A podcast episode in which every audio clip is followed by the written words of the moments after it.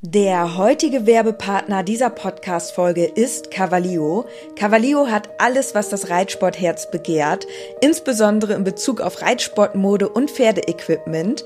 Mit dem Code INKE bekommt ihr ganze 10% auf alles und 5% auf den Sale-Bereich im Onlineshop cavalio.de.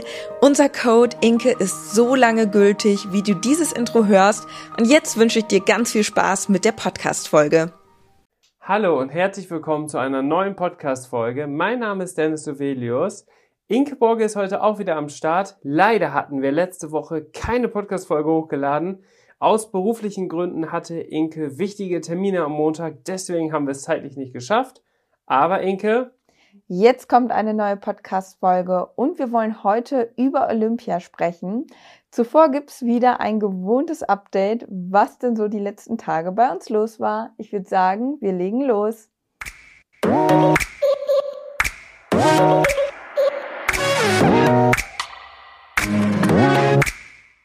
Gepflegter Reitsport, der Pferdepodcast.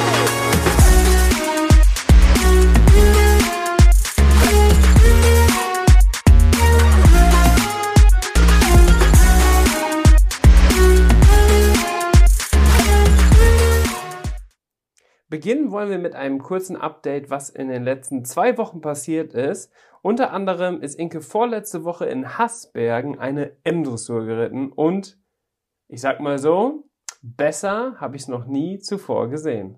Bei uns. Meinst du damit? Ähm, ja, obwohl ich sagen muss, die Dressurreiter M vor ein paar Wochen hat Die war eh nicht gut. für mich aber noch besser angefühlt. Okay. Muss ich ganz ehrlich sagen. Aber in einer M-Dressur war das, glaube ich, bislang gefühlt unsere beste Runde. Und ähm, ja, wir wurden da auch mit einer 7,3 belohnt, was mich sehr, sehr gefreut hat. Leider war die, oder was heißt leider, die Konkurrenz war wahnsinnig gut. Ja, echt krass.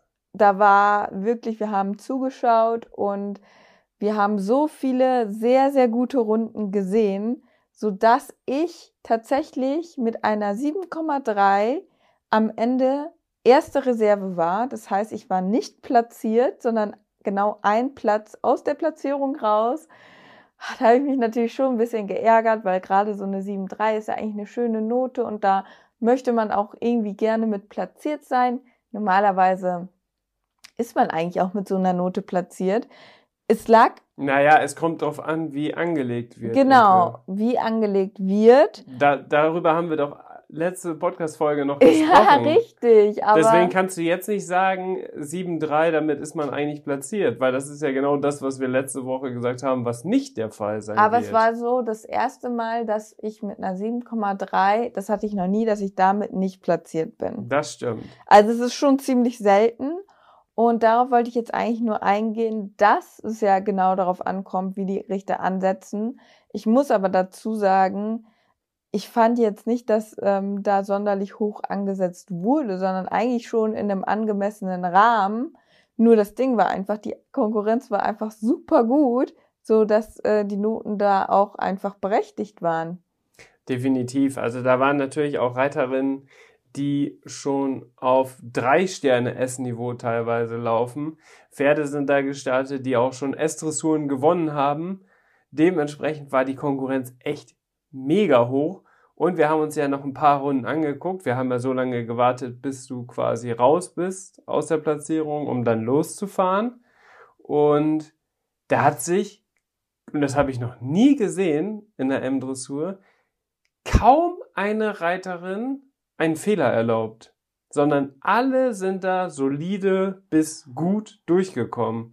Und deswegen gab es auch die Noten von, äh, was sage ich, 6,0 vielleicht, bei welchen dieser, wo es dann nicht geklappt hat, aber das war wirklich die Ausnahme in der Prüfung, bis die Gewinnerin, die eine 8,3 bekommen hat. Und äh, genau so sind die da auch geritten. Ja, das war auf jeden Fall crazy. Andererseits finde ich es irgendwie schön, halt auch gegen so tolle Reiter und Reiterinnen starten zu dürfen. Weil klar, M-Dressur, das ist ja schon mal für sich eine Hausnummer. Aber irgendwo macht es auch einfach Spaß, wenn die Konkurrenz halt wirklich auch gut ist. weißt du, als dass man jetzt so das Gefühl hat, man hätte jetzt irgendwie unverdient etwas bekommen, weil die Konkurrenz nicht so gut war. Und deine Motivation, die war überragend groß, so dass wir dann am nächsten Tag, an dem Samstag, auch wieder aufs Turnier gefahren sind. Nicht nach Hasbergen, sondern dieses Mal nach Altenberge. Dort bist du eine L-Dressur geritten und ich weiß nicht, was da los war. Das musst du jetzt beschreiben. Aber du warst vielleicht zu übermotiviert. Ja, also wir sind dann in einer L-Dressur gestartet und das ist ja quasi eine Klasse ähm, darunter unter M, was wir den äh, Tag zuvor geritten sind. Und in der M lief es ja wirklich super und Samurai ist auch im Moment sowieso richtig gut drauf. Der hat jetzt deutlich mehr Energie. Und ja, ich weiß ehrlich gesagt nicht, was da in mich gefahren ist, aber ich war so übermotiviert, dass ich wirklich so gedacht habe, ich gebe jetzt hier alles und reite so mehr oder weniger, mir ist das schon peinlich, das so zu sagen, aber ich reite jetzt hier um wirklich vorne mit dabei zu sein. So. Was ja auch mit Samurai durchaus möglich ist. Also in der L-Dressur, wenn du in der L-Dressur du gut durchkommst, das ist auch das Beispiel eigentlich jetzt vom letzten Wochenende, wo wir gleich nochmal drauf eingehen, dann ist es ja auch so, dass du mit ihnen immer vorne dabei bist. Ja, und Weil ihr beide habt euch so gut eingespielt, ähm, da ist halt auf L-Niveau bist du da halt immer schon. Also die Reaktion der Leute, das ist immer ganz spannend, ist immer so, wenn Inke reinreitet mit Samurai, boah, wow, was für ein Pferd, wow, was für ein Anblick, wow, wie schön kann die sitzen. So reden die Leute darüber. Aber das heißt ja noch lange nicht, dass das ja auch das ist, was man dann in der Prüfung zeigt, sondern man muss ja trotzdem noch am besten fehlerfrei durchkommen und eine Dressuraufgabe ist fünf Minuten lang, meistens. Und in den fünf Minuten kann halt viel passieren.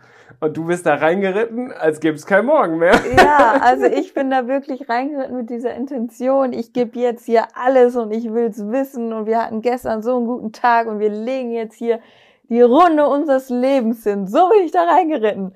Und äh, diese Übermotivation hat dann dazu geführt, dass ich irgendwie komplett über Tempo geritten bin und halt so richtig, ja, so richtig vorwärts geritten bin, weil ich gedacht habe, mehr Ausdruck und so, weißt du, also total bescheuert eigentlich habe ich dann auch das gemerkt. Das war wirklich bescheuert, muss man ehrlich sagen. Dass dann komplett nach hinten losgegangen ist. Teilweise war Samurai auch völlig überfordert, obwohl der ja so richtig ausdrucksstark ist und trampelt und Beine schmeißt und so. Der macht das ja super gut, ne? Aber du hast einfach so viel Gas gegeben und wolltest so flott reiten, dass selbst Samurai nicht hinterhergekommen ist, ja. hinter deinem Hilfen. Also das äh, sah dann am Ende nicht so harmonisch aus, aber du bist da halt reingeritten, als ob du jetzt die ganze Prüfung im starken Trab sozusagen durchreiten möchtest. Ja, und ähm, Samurai war irgendwie auch in dem Moment völlig perplex und hat wahrscheinlich nur gedacht, was will die denn jetzt von mir?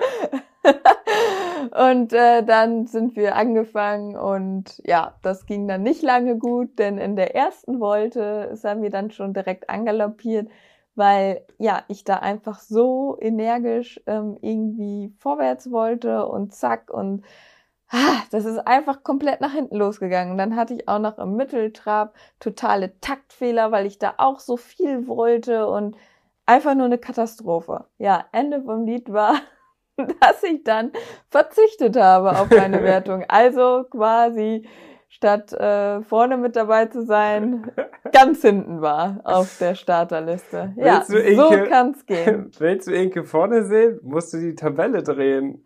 ja, aber ich habe es verdient, weil das war einfach nur doof. Und ich weiß auch nicht, was ich mir da eingebildet habe, weil so reinzureiten und zu denken, ah, ich gebe jetzt hier alles und dann bin ich so, weiß ich nicht. Also das, so habe ich eigentlich noch nie gedacht. Und das war der erste Moment, also es war die erste Prüfung, wo ich so sowas im Vorfeld gedacht habe. Und ich finde es auch nicht gut, wenn man so, so denkt. Und deswegen finde ich es ganz gut, dass ich jetzt im Endeffekt dafür so eine richtige Klatsche bekommen habe. Ja.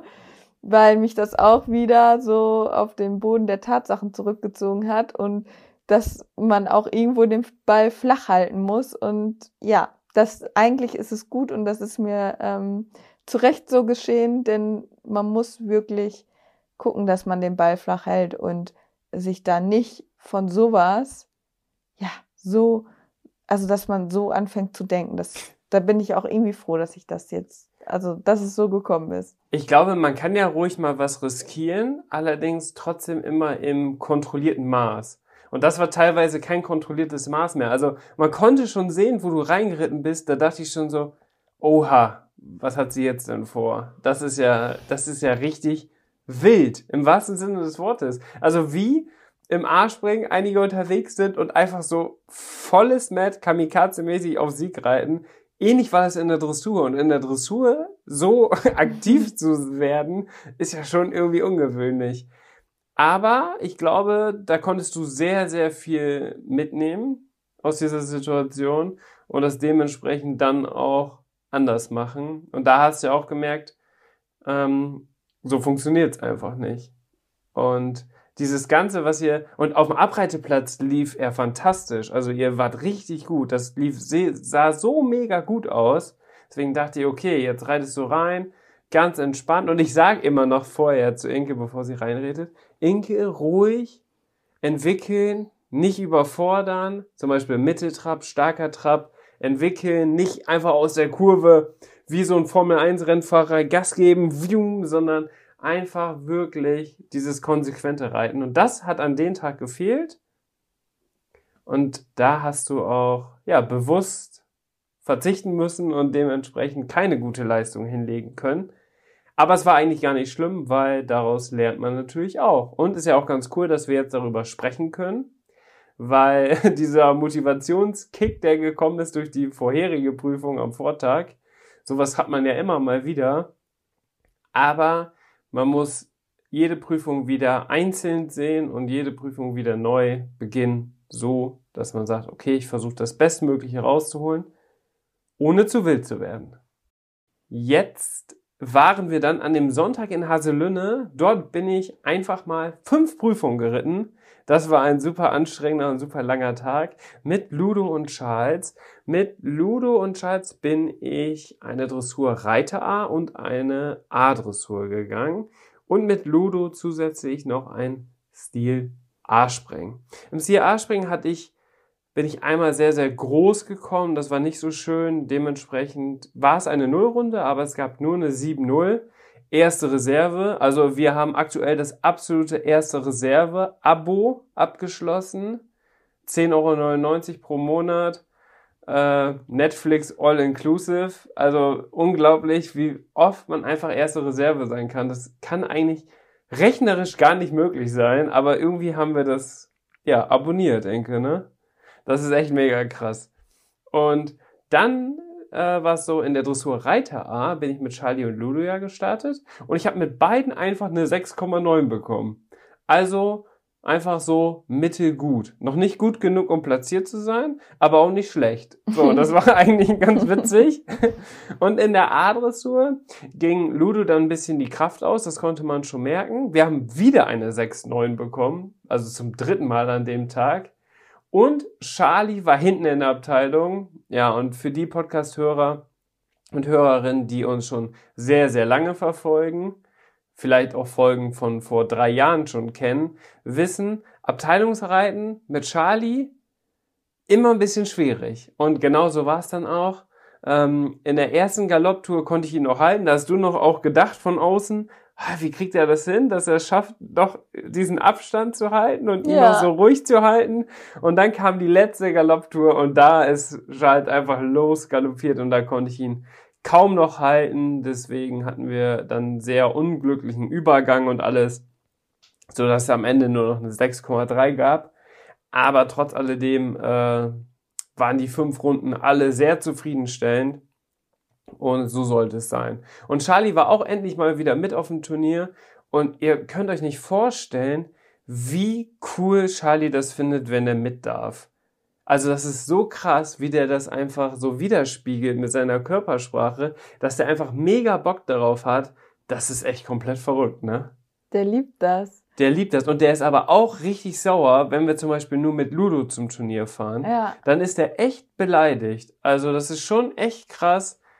Für Außenstehende, die nichts mit Pferden zu tun haben, die verstehen das jetzt nicht. Aber für alle, die, die selber ein Pferd haben oder eine Reitbeteiligung oder was mit Pferden zu tun haben, wissen ganz genau, was ich jetzt gerade meine. Denn Pferde sind so sensibel und die zeigen einfach den Menschen so sehr. Also Pferde können einfach so mega gut mit Menschen kommunizieren.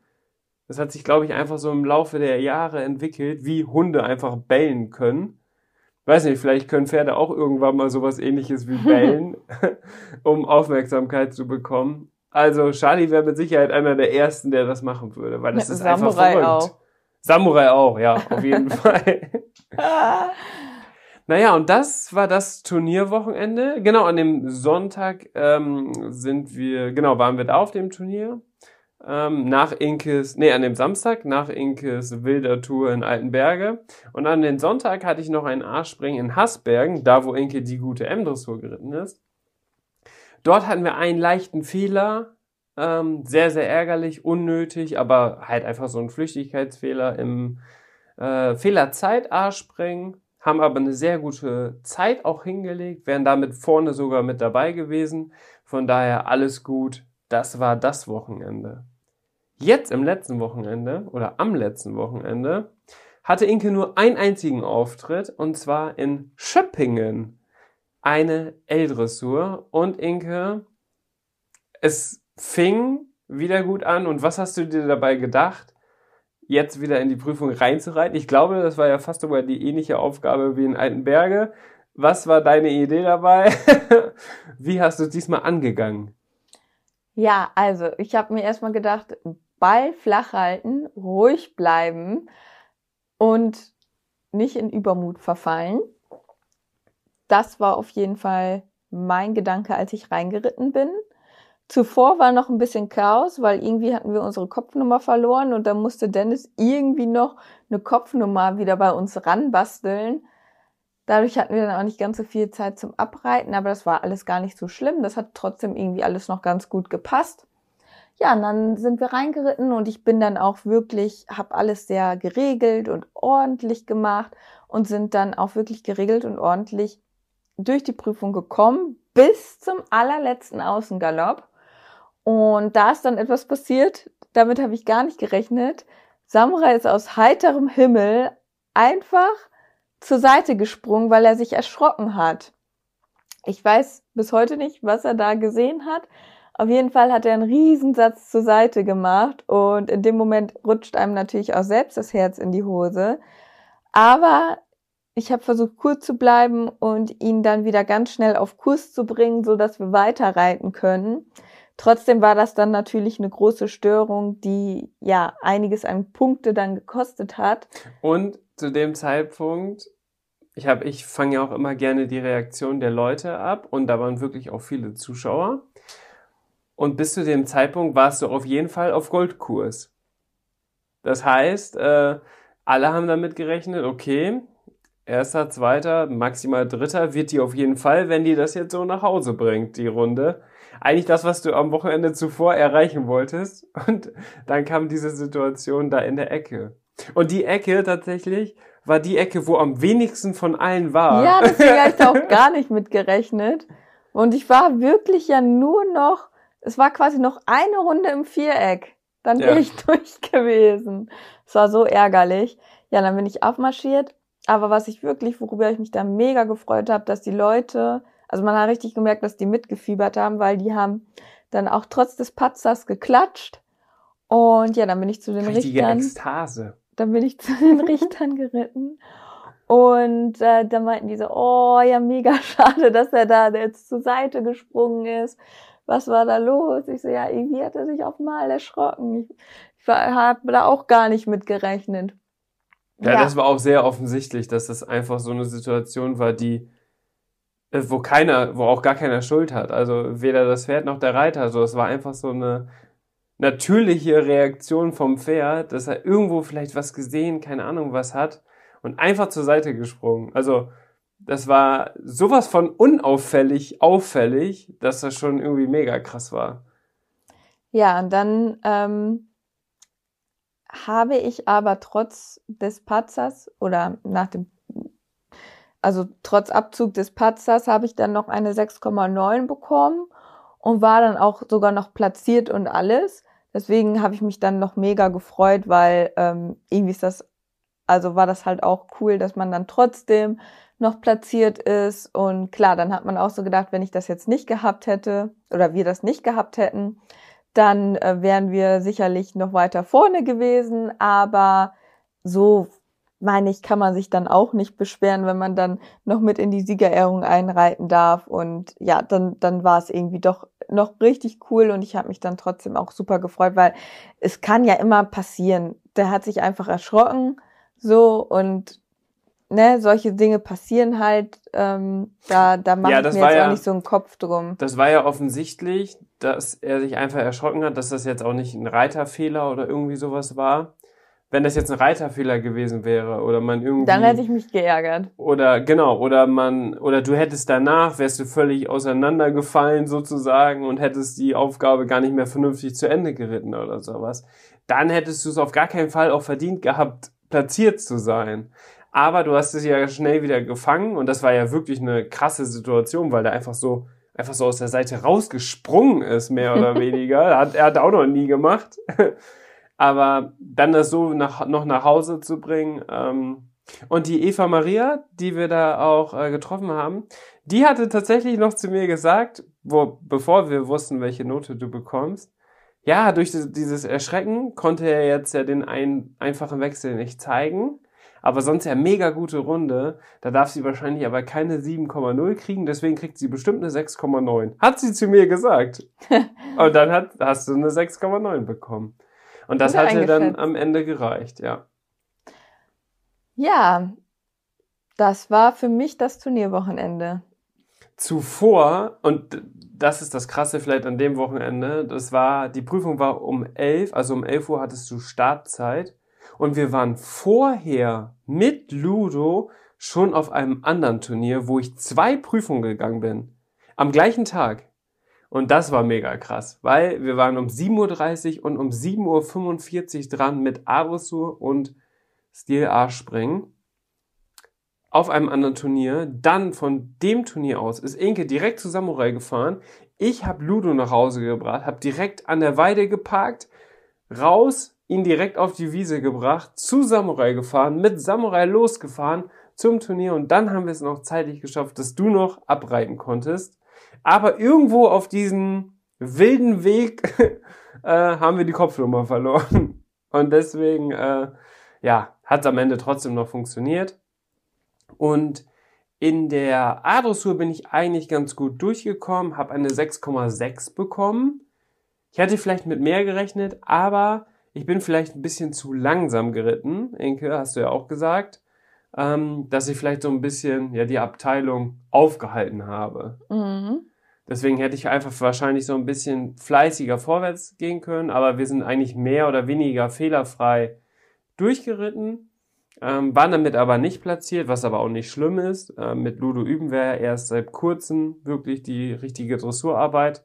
Und im Stil A-Springen hatte ich einen ärgerlichen Fehler, weil ich die Distanz falsch eingeschätzt habe. Aber, kurz und knapp, die Runde könnt ihr euch auf Instagram angucken, denn die habe ich heute auf meinem Kanal in Leo Bu hochgeladen. Ähm, und das schaut euch mal an, weil man konnte einfach den nächsten Sprung aufgrund des Nebels kaum erkennen. Also echt verrückte, verrückte Turnierverhältnisse da auf jeden Fall vor Ort.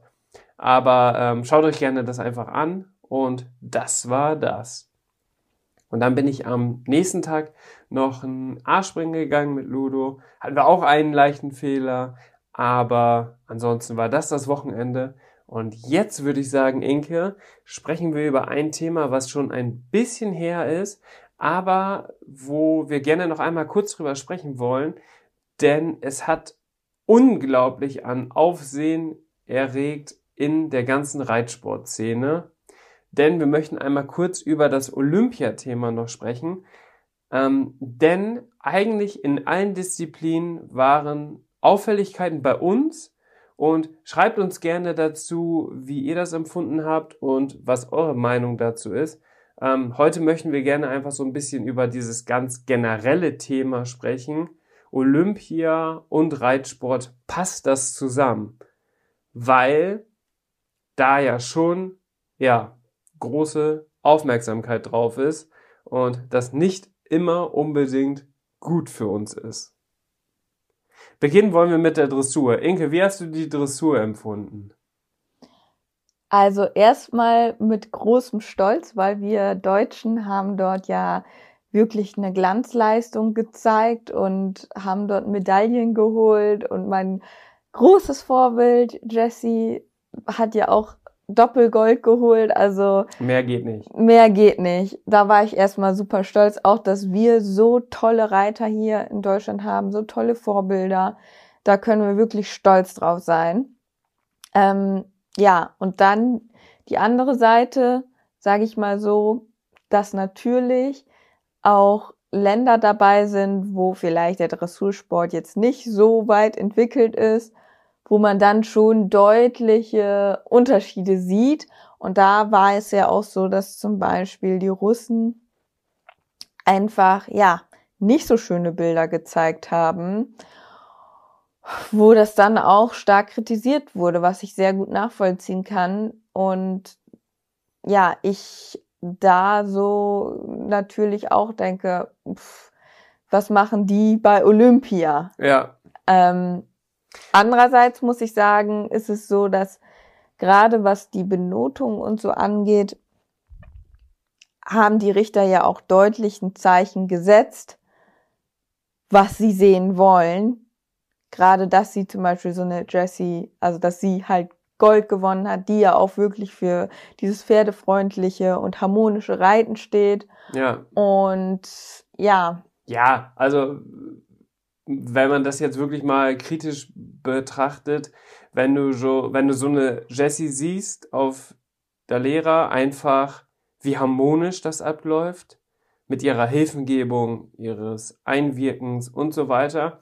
Und dann jetzt die Russen oder die Russinnen, die beiden, die in der Kritik waren, wie die auf ihren Pferden eingewirkt haben. Das ist natürlich auch vor allem für Außenstehende und Olympia ist ja einfach in der Gesellschaft dann ganz hoch angesehen und man guckt auch einfach andere Sportarten, wo man sonst eigentlich nie was von mitbekommen würde und dann sieht man, wie die ihre Pferde in der Piaf oder Passage reiten, dann ist das natürlich schon sehr, sehr krass. So. Die Experten, die sich mit dem Reitsport auskennen und so weiter, die das dann auch einschätzen und versuchen ja auch der breiten Masse durch, durchs Kommentieren oder Moderieren dann beizubringen, ähm, die haben halt auch gesagt, das Problem ist bei Olympia, dann jetzt vor allem dann in der Dressur, im Springen eigentlich auch, Vielseitigkeit auch, ähm, ist es so, dass teilweise Nationen eigentlich gar nicht wettbewerbsfähig sind auf mhm. dem Niveau. Ja. Weil das ist ja mit das höchste Niveau, was es überhaupt gibt. Und solche Reiterinnen oder Reiter, die haben eigentlich jetzt, wenn hier in Deutschland irgendwo ein Turnier ist, international auf dem Niveau ausgeschrieben, hätten die gar keine Chance, überhaupt mitzumachen, weil ähm, auf dem Niveau sind die einfach nicht wettbewerbsfähig. Und das muss man ganz einfach sagen. Und beim Springreiten, wenn wir jetzt rüber zwitschen zum Springen, da war es auch so. Also da waren auch viele Reiter dabei, wo man auch gesagt hat und auch gedacht hat und auch das natürlich nachweisen kann aufgrund der Erfolge in der Vergangenheit und so weiter, dass da Pferd-Reiter-Kombinationen bei waren, die in, ihr Le die, im, die in ihrem Leben noch nie so einen schweren Parcours gesehen haben. Und das ist natürlich dann schon echt krass, ne? Aber ich glaube, dieses ähm, Verhältnis hast du ja im Grunde genommen in allen Sportarten quasi bei Olympia. Ja. Ich erinnere mich auch noch sehr gut an die Szene. Ich weiß nicht, welcher Wettkampf das war.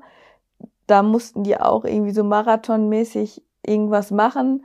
Und da war dann auch eine Deutsche, die völlig fertig war mit allem und sagte, ja, ja, dass sie, dass das für sie der schlimmste, die schlimmste sportliche Anstrengung war, die sie jemals in ihrem Leben erlebt hat, wo man dann ja auch merkt, okay, krass, dass ähm, dann bist du vielleicht auch eigentlich gar nicht bereit gewesen, das jetzt zu machen. Und die war halt wirklich heulend und konnte gar nichts mehr, war kurz ja. davor, mich zu übergeben vor Überanstrengung. also dass sie das, dass sie das natürlich ähm, ausgestrahlt haben, dann über ZDF, ARD, das war natürlich auch ein bisschen unglücklich gewählt. Ähm, allerdings denkt man ja auch dann als Zuschauer, die müssen doch eigentlich wissen, was auf die zukommt. Und ja, wenn man dann halt nicht so gut vorbereitet ist, dann ist es vielleicht auch so, ne? Ähm, dann gab's aber im Springreiten auch sehr unschöne Szenen, die vielleicht auch schlimmer aussahen, als sie letztendlich sind. Vor allem sind die Iren leider aufgefallen. Ähm, einmal der eine Ire, wo der Schimmel auf einmal angefangen hat zu bluten während des Parcours und einfach alles komplett rot war. Das wurde natürlich medial dann direkt aufgenommen.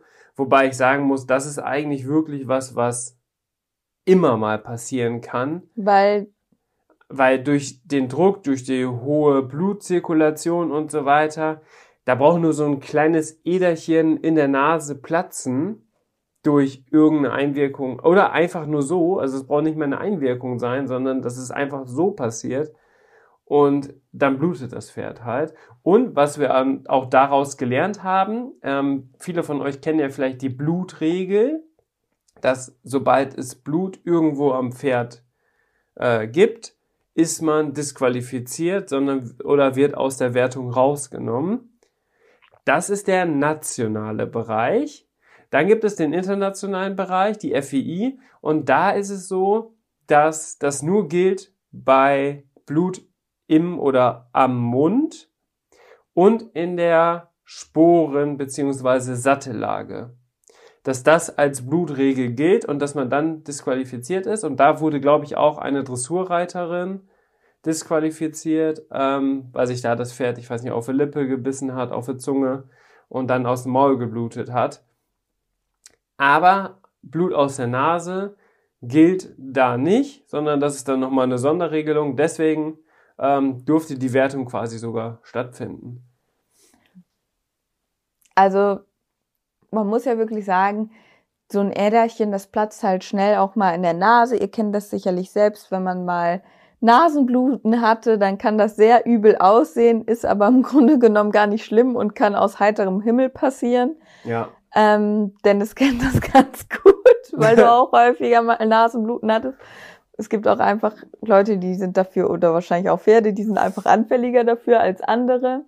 Charles hatte tatsächlich auch schon einmal Nasenbluten, zwar nicht so schlimm, mhm. aber da habe ich mir auch direkt voll die Sorgen gemacht, weil das sieht natürlich im ersten Moment super schlimm aus, wenn ein Pferd aus der Nase blutet. Man denkt dann so, oh Gott, was ist da denn jetzt los?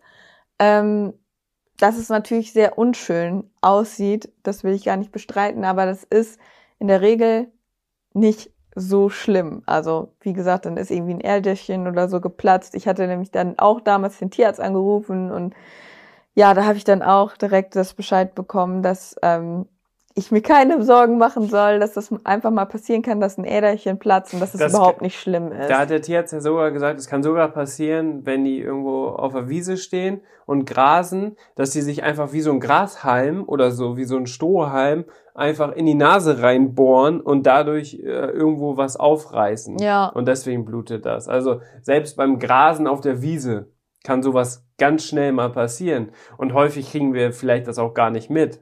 Das kann ja auch deutlich häufiger passieren. Nur dann ist es abends, wenn man die Pferde reinholt, schon getrocknet oder die haben schon wieder ausgepustet oder keine Ahnung, dass man das gar nicht mitbekommen hat. Der Unterschied bei Charlie und jetzt bei dem Pferd von Iren war halt auch natürlich die Farbe.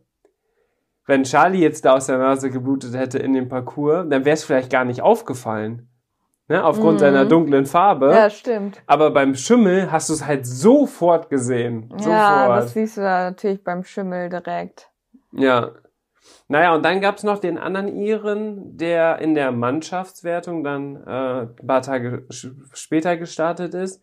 Und dort war es wirklich so, dass äh, das Pferd sich komplett übersprungen hatte und man schon absehen konnte, dass es gleich zum Sturz kommt. Also das war richtig krass, sowas habe ich auch noch nicht gesehen. Ähm, die ersten zwei, drei Sprünge waren noch ganz ordentlich und dann auf einmal war so richtig Unruhe drin und das Pferd ist einfach ganz komisch abgesprungen. Die Runde haben wir uns ja auch noch angeguckt, Inke. Ähm, und das führte dann dazu, dass bei Sprung 6 oder 7 er zum dritten Mal mehr oder weniger durch den Sprung durchgesprungen ist und äh, dann auch noch gestürzt ist. Also das war natürlich auch eine sehr unschöne Szene. Gleichermaßen gab es auch Reiter, wenn wir jetzt wieder davon sprechen, sind die wettbewerbsfähig oder nicht, die nicht mal über Sprung 1 gekommen sind. so, das ist natürlich auch irgendwie traurig, wenn du zu Olympia darfst und kommst nicht mal über Sprung 1. Mhm. Und dann bist du vielleicht nicht mehr mit in der Mannschaft, sondern vielleicht nur in der Einzelwertung. Und dein ganzer Auftritt bei Olympia ist einfach 30 Sekunden oder 45 Sekunden, also vom Anklingeln bis zum Sprung 1. Aber du warst dabei. Aber du warst dabei. Äh, hast mit Sicherheit einen Wikipedia-Eintrag dadurch. Aber ja, sportlich gesehen dann nicht so schön. Ja, dann kommen wir einmal kurz zur nächsten Disziplin Vielseitigkeit. Und ich glaube, Vielseitigkeit ist ja nach Dressur. Also ich glaube, Springen hat eigentlich so den besten Stellenwert tatsächlich von den Disziplinen ähm, weil da äh, am wenigsten Skandale äh, sind. Klar, mit Doping und so weiter gab es da auch immer mal was. Aber für Außenstehende, und das ist ja, glaube ich, die Perspektive, die wir heute einmal einnehmen sollten, ist es halt, dass Springreiten noch so am akzeptiertesten ist, habe ich das Gefühl. Dressur sagt man immer, ja, die ziehen ihre Pferde einfach nur den Kopf runter und machen dies und das und man versteht das gar nicht. Was machen die da und warum ist das jetzt gut, warum ist das nicht gut? Ja, das, Diese Faszination der Dressur kommt bei Leuten, die sich damit nicht auskennen, gar nicht rüber. So beim Springreiten versteht man das, so da verstehen das auch meine Eltern, obwohl die nichts mit Pferden zu tun haben. Ja. Okay, die müssen rüber, die Zeit zählt, wer als erstes im Ziel ist, ohne einen Fehler, ohne dass eine Stange fällt, der hat gewonnen. So.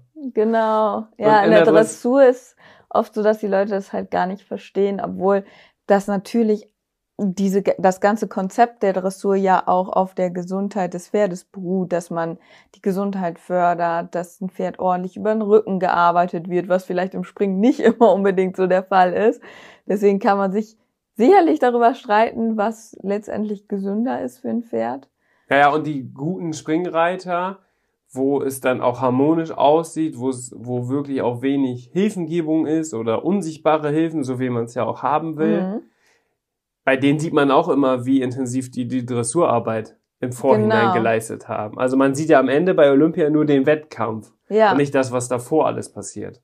Richtig, also die Springreiter reiten ja eigentlich im Grunde genommen auch Dressur, also die springen ja nicht nur die ganze Zeit. Ja. So, in dem Sinne.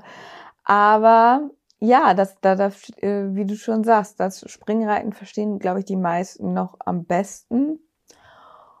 Und in der Vielseitigkeit, das wird natürlich häufig kritisiert, eben wegen diesen festen Hindernissen und weil dort halt auch, wenn was passiert, dann häufig halt dann auch wirklich was richtig Schlimmes passiert, ne?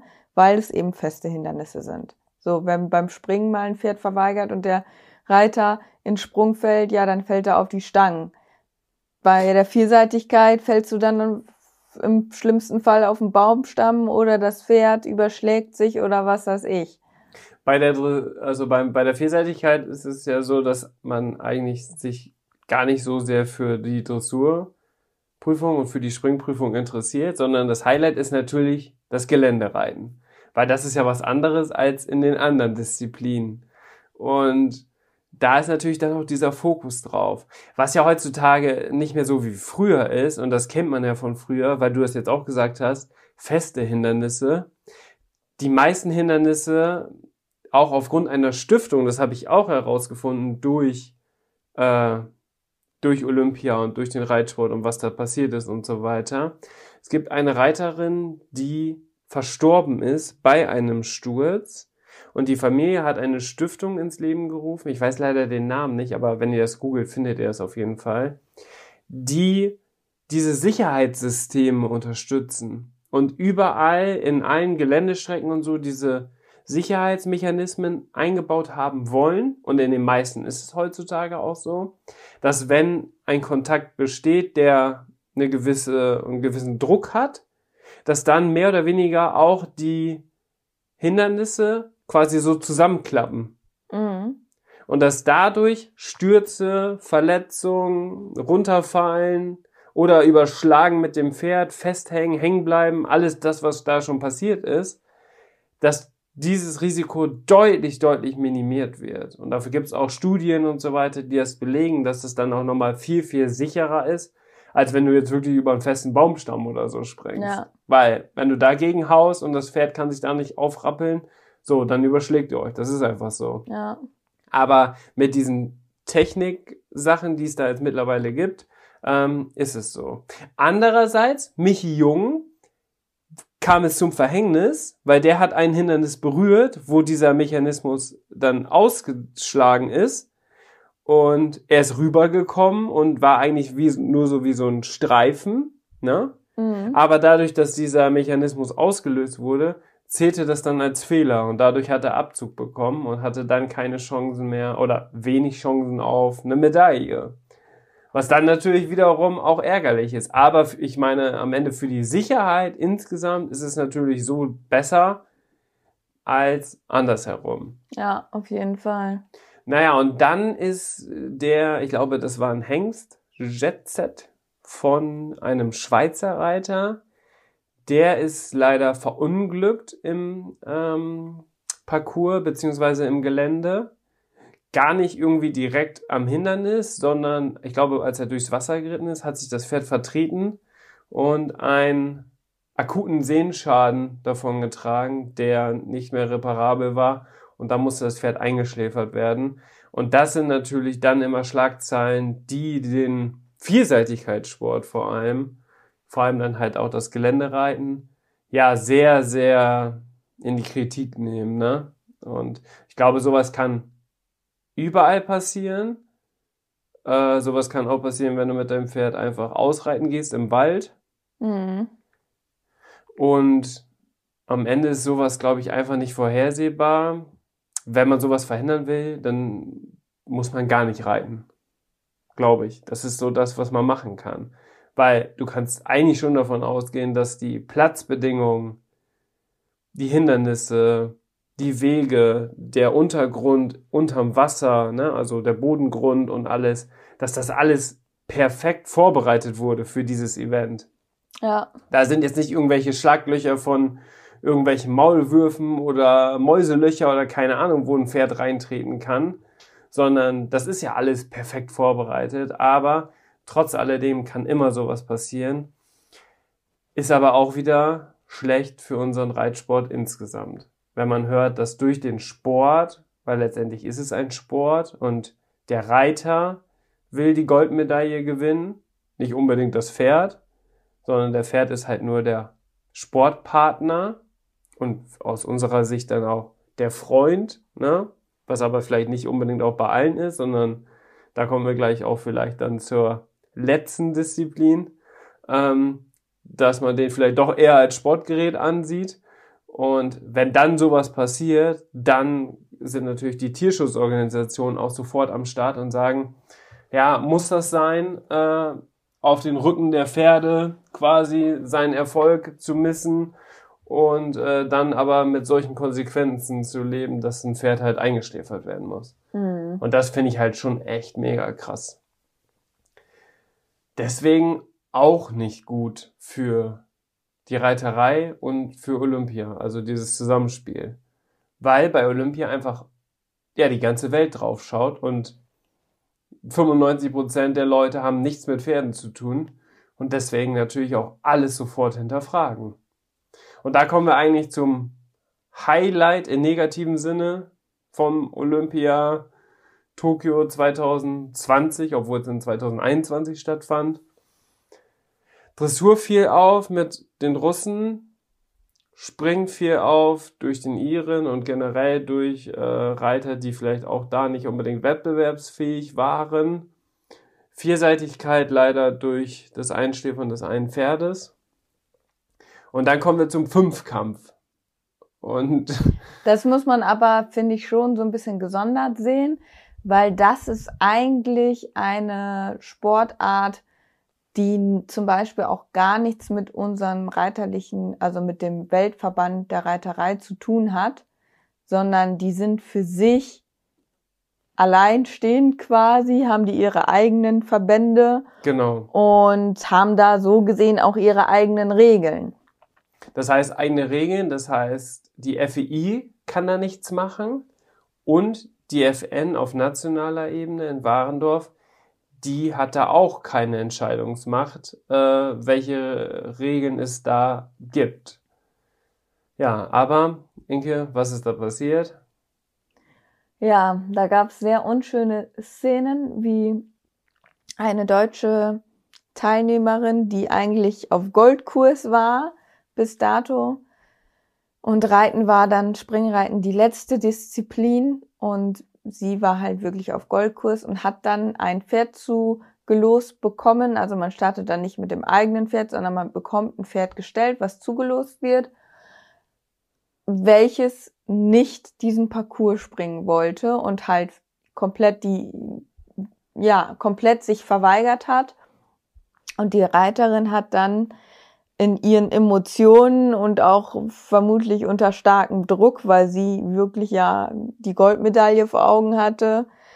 Ich glaube, die und auch noch, noch mit dem Druck der Trainerin im Rücken ich hat sie halt mit ähm, ja sehr unschönen Gärtenhieben auf das Pferd eingewirkt und ähm, wirkte da sehr verzweifelt und unfair gegenüber dem Pferd, weil das Pferd, hat man halt gesehen, es wollte halt einfach gar nicht. Und ja, das war sehr unschön, vor allen Dingen, weil die Trainerin am Rand stand und halt gesagt hat, so mehr oder weniger, hau jetzt nochmal richtig drauf, du musst es versuchen. Und halt das Tierwohl wurde da ganz hinten angestellt unter dieser Drucksituation. Und da muss man sich halt wirklich fragen, ähm, ja, muss das sein, weil in dem Moment wird das Pferd wirklich nur als Sportgerät gesehen und der Reiter hat ja auch an sich gar keine Beziehung dann zu diesem Pferd.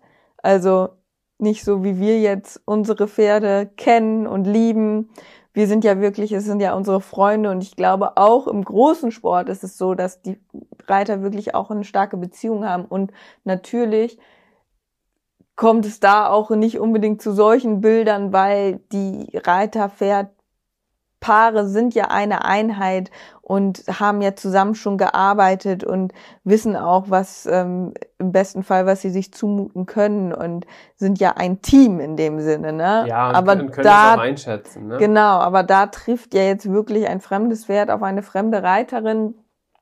Und wenn dann vielleicht sogar das Pferd gar nicht unbedingt dann noch qualifiziert dafür ist, diesen Parcours zu gehen, weil das wohl im Vorfeld auch schon schwierig war bei einer anderen Wettkampfsteilnehmerin, dann können, dann, dann, dann ist das zum Scheitern verurteilt, ne? Absolut. Also tatsächlich die Gärtenhiebe an sich waren, glaube ich, jetzt gar nicht fürs Pferd ausschlaggebend. Also ich glaube, das Pferd hat das fast gar nicht gemerkt, weil die hat da einfach nur drauf rumgehampelt. Noch schlimmer fand ich jetzt aus Perspektive des Pferdes, wie sie zum Beispiel die Zügel die ganze Zeit äh, angerissen hat, wie sie da drauf saß insgesamt, also so völlig unkoordiniert. Also das hatte überhaupt nichts mehr mit irgendwie Reiten zu tun, sondern die, wie so ein Haufen Elend saß sie da drauf, tatsächlich. Das Pferd ist ja auch schon aufgefallen, dass es bei der vorherigen Reiterin, weil das, die Reiterin hat dem Pferd auch keine Sicherheit gegeben, dass das da auch schon nicht funktioniert hat. Und, was man ja sagen muss, der große Fokus war ja eigentlich auf dieser Szene und wie die diese Szene kommuniziert haben. Mit der Trainerin, die sagt, hau jetzt mal richtig drauf, weil die auch gesehen hat, ja, hier, die berührt das Pferd gleich mit der Gerte hinten. Das bringt so nichts, so kriegt die das nicht. Und der Moderator, der hat noch gesagt, Annika, du musst es versuchen, bla bla bla, und hat dann gesagt, obwohl, also das war nur diese kurze Szene, die wir gesehen haben. Das ganze Spektakel habe ich mir gar nicht angeguckt, weil ähm, das soll wohl auch nicht die schlimmste Szene in den ganzen Wettkampf gewesen sein, sondern andere Teilnehmerinnen, da war es noch viel, viel schlimmer. Also die sind in ihrem, die sind mehrfach immer in den Sprung gelandet und runtergefallen und kaum Pferd ist da überhaupt ohne Verweigerung durchgekommen. Also wirklich eine absolute Katastrophe, die ganze Prüfung. Da waren ein oder zwei Reiterinnen bei, wo man sagte, okay, das sieht ordentlich aus. Und das andere war alles eine Katastrophe. Und das ist natürlich schon echt mega krass. Aber die Leute können sich da 20 Minuten auf dem Pferd einstellen. Das ist nicht das, was sinnvoll ist.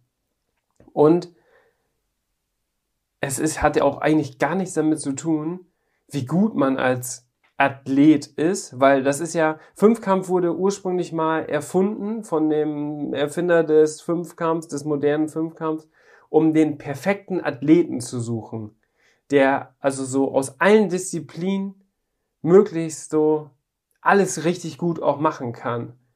Aber bei den ganzen anderen vier Disziplinen, ich glaube Fechten, irgendwie durchs Gelände laufen, schwimmen und noch irgendwas, ähm, zählt Haupt oder zählt nur die Leistung wirklich des Athleten. Nur beim Reiten, da ist der Faktor mindestens 50 Prozent, eigentlich sogar noch mehr, das Pferd. Mhm. Und das Pferd ist ja komplett variabel, weil es ja auch noch zugelost wird. Und es gibt gute Pferde und es gibt schlechte Pferde. Und das ist einfach so. Deswegen ist diese ganze, oder dieses ganze System ist einfach gar nicht sinnvoll. Also das spiegelt nicht die Leistung der Reiter wider. Und Annika, die richtig draufhauen sollte, die musste auch nur mit dem Pferd durchkommen durch den Parcours, durfte sich, glaube ich, noch drei oder vier Fehler erlauben, noch zwei Verweigerungen erlauben. Sie musste einfach nur durchkommen. Und wenn das das Ziel ist, dann ist es doch ziemlich traurig. Ja. Und deswegen war die natürlich auch so verzweifelt, weil sie wusste, boah, ich kann ja eigentlich fast jeden Sprung einfach auch einen Fehler haben, aber ich muss einfach nur durchkommen und hab Gold. Und dann kommt es halt zu solchen Situationen, ne? Und wenn der Moderator sagt, das Pferd funktioniert nicht, ja, was funktioniert nicht? Ein Gerät funktioniert nicht, eine Maschine funktioniert nicht. Ja, der ein Moderator Fahrrad funktioniert nicht. Da hat man ein auch Pferd, gemerkt, dass der halt keine Ahnung vom Reitsport hat. Ja, und dieses, diese Kombination aus Reiterin, Moderator und Trainerin und dieser ganzen Situation generell des Wettkampfes und der ganzen anderen Starterinnen, die auch alle vollkommen verkackt haben, hat das, hat dann halt so eine Welle ausgelöst, die war beispiellos, ne? Ja, zu Recht. Absolut zu Recht. Und dann das Schlimmste tatsächlich jetzt im Nachhinein ist, dass weder die Reiterin noch die Trainerin Einsicht gezeigt haben. Also beide wurden natürlich interviewt im Nachhinein. Beide haben dem Pferd die Schuld gegeben und dem Verband, weil äh, das ja zugelost wird und weil das ja nicht fair ist. Gut, weiß man eigentlich im Vorfeld auch. Deswegen muss man, kann man vielleicht sogar sagen, dadurch, dass es so passiert ist, es ist gut, dass dann wirklich mal darüber geredet wird. Und es gibt jetzt eine Veränderung auch in dem Sport. Ähm, da E-Horses, da wo ich auch arbeite, die haben da auch einen Beitrag drüber geschrieben. Ähm, Reiten bleibt leider Bestandteil vom modernen Fünfkampf, allerdings mit eigenen Pferden. Mhm. Heißt, dieses Zugeloste und das, was Ja. ja wirklich auch schlimm ist, das ist weg. Okay. Also das finde ich auf jeden Fall ist eine starke Verbesserung. In dem Sinne, dass sie jetzt auch nicht darauf beharren und dass jetzt auch etwas aktiv unternommen wurde. Ich bin gespannt auf die nächsten Olympischen Spiele, ob es dann, ob wir dann andere Bilder sehen werden. Ich glaube, es sollte vom ganzen System vielleicht noch Veränderungen geben, dass man nicht wettbewerbsfähige Länder einfach nicht starten lässt.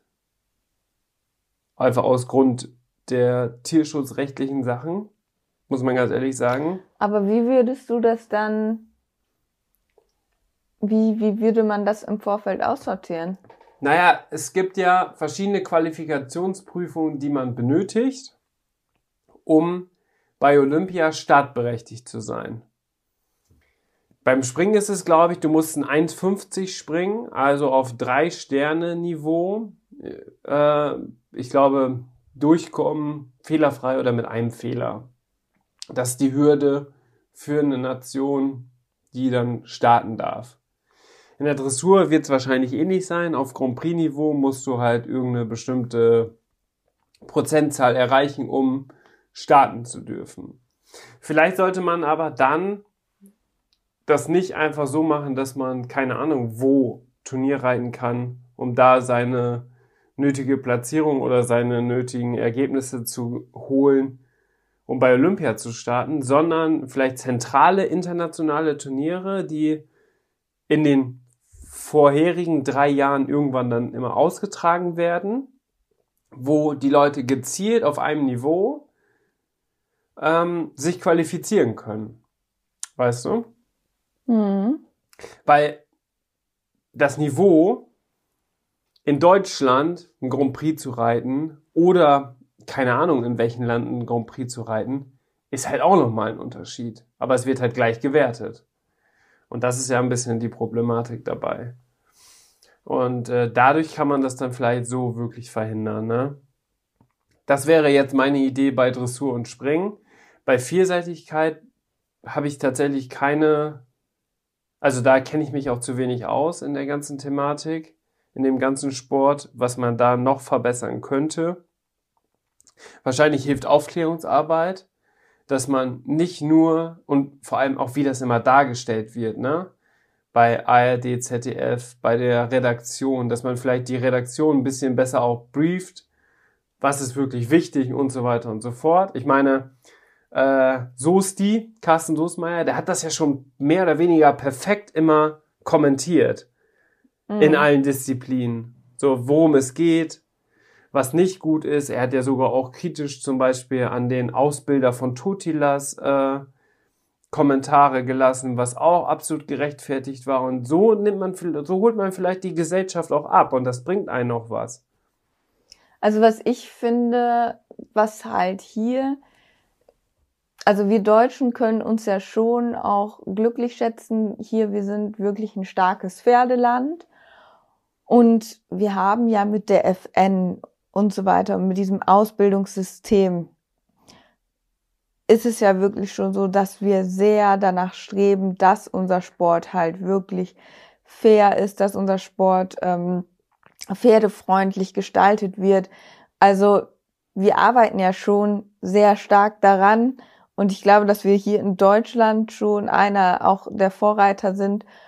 Und ich denke, das müsste sich auch noch mehr an den anderen Ländern so etablieren, dass sie sich vielleicht noch mehr auch ein Beispiel daran nehmen, wie, wie man halt in der Ausbildung und so vorangeht, weißt du, wenn ich jetzt an, an, an dieses Bild mit den, in der Dressur denke, zum Beispiel, dass, dass einfach dieses pferdefreundliche Reiten noch viel wichtiger wird oder auch so in den Reitschulen und so weiter. Das fängt ja dann ganz klein an, kommuniziert wird. Ja. Und was ich glaube ich, was halt auch mega wichtig sind, sind Vorbilder. Also sprich Vorbilder, die halt wirklich auch dieses pferdefreundliche Reiten ähm, symbolisieren, wie so eine Jessie oder wie eine Ingrid Klimke, wo man einfach denkt, so ja, das sieht harmonisch und äh, so aus, wenn die zusammen im Viereck zum Beispiel sind. Ne? Also Vorbilder sind, glaube ich, ganz wichtig und klar, dass ähm, da zum Beispiel der Fangal mhm.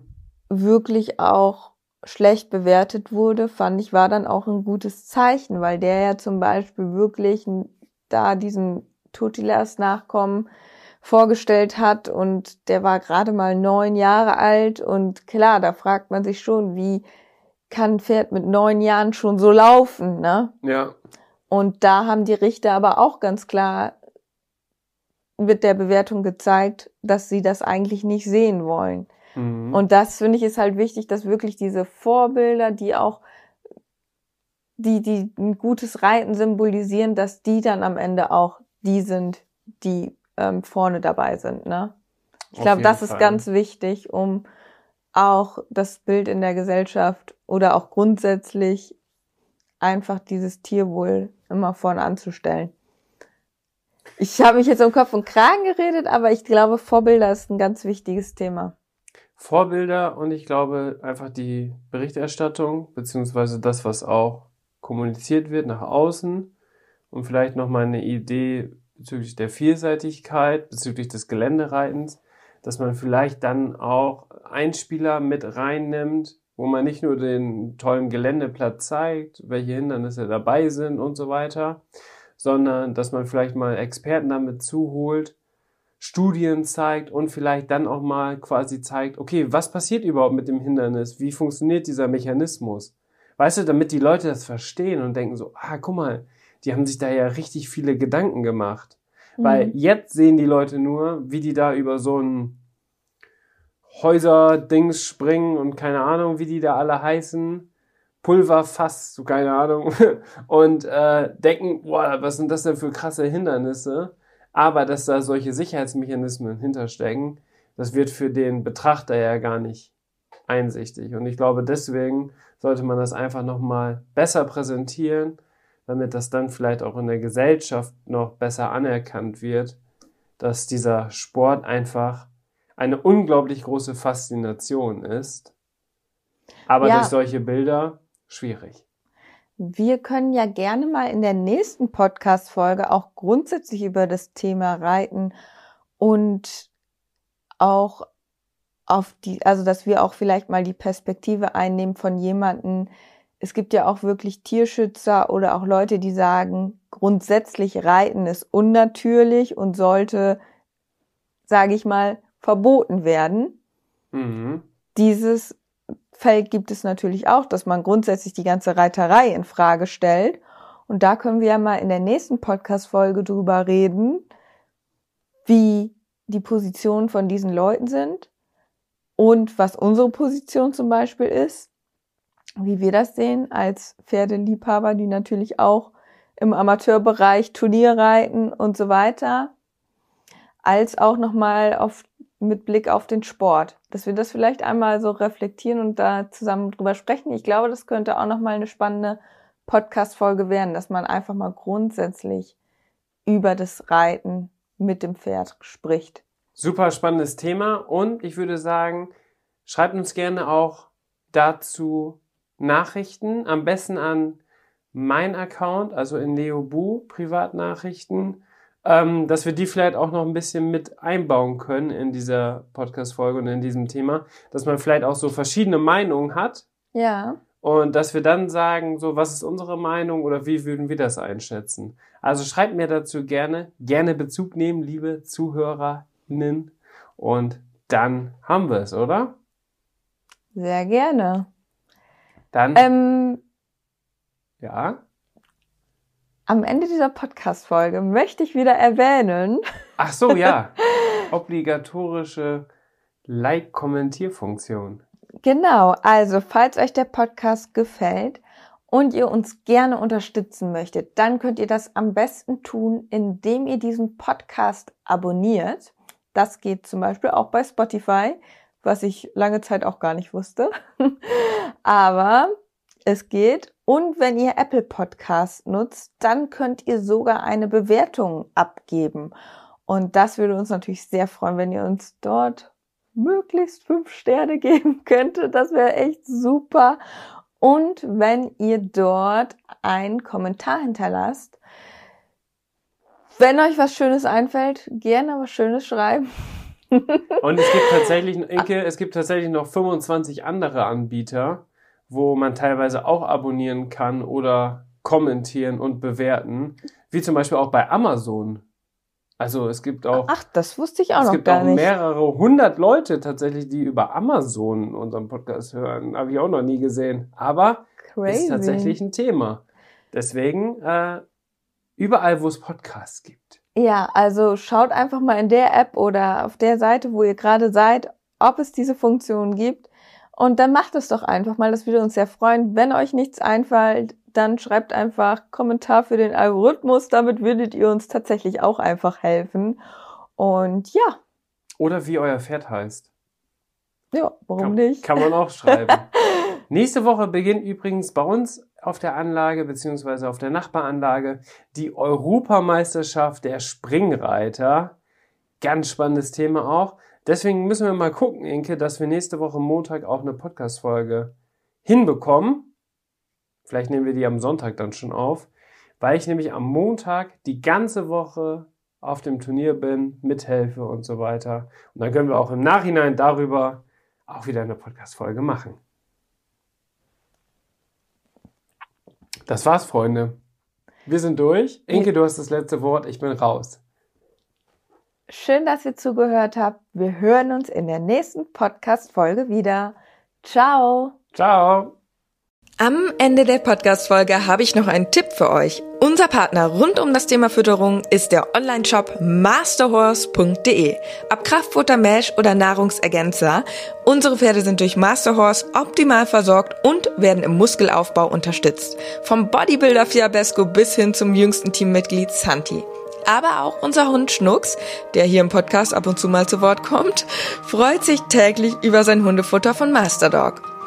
Ich weiß, im Moment steigen die Kosten im Tierhalterbereich enorm. Daher freuen wir uns, dass wir euch gemeinsam mit Masterhorse und unserem Code 06inke etwas unterstützen können. Denn ob Pferde oder Hundefutter, mit unserem Code sparst du ganze 10 Euro auf deine Bestellung. Der Mindestbestellwert ist 50 Euro und der Code 06inke ist so lange gültig, wie du dieses Outro hörst. Wir hören uns in der nächsten Podcast-Folge wieder. Bis dahin, ciao.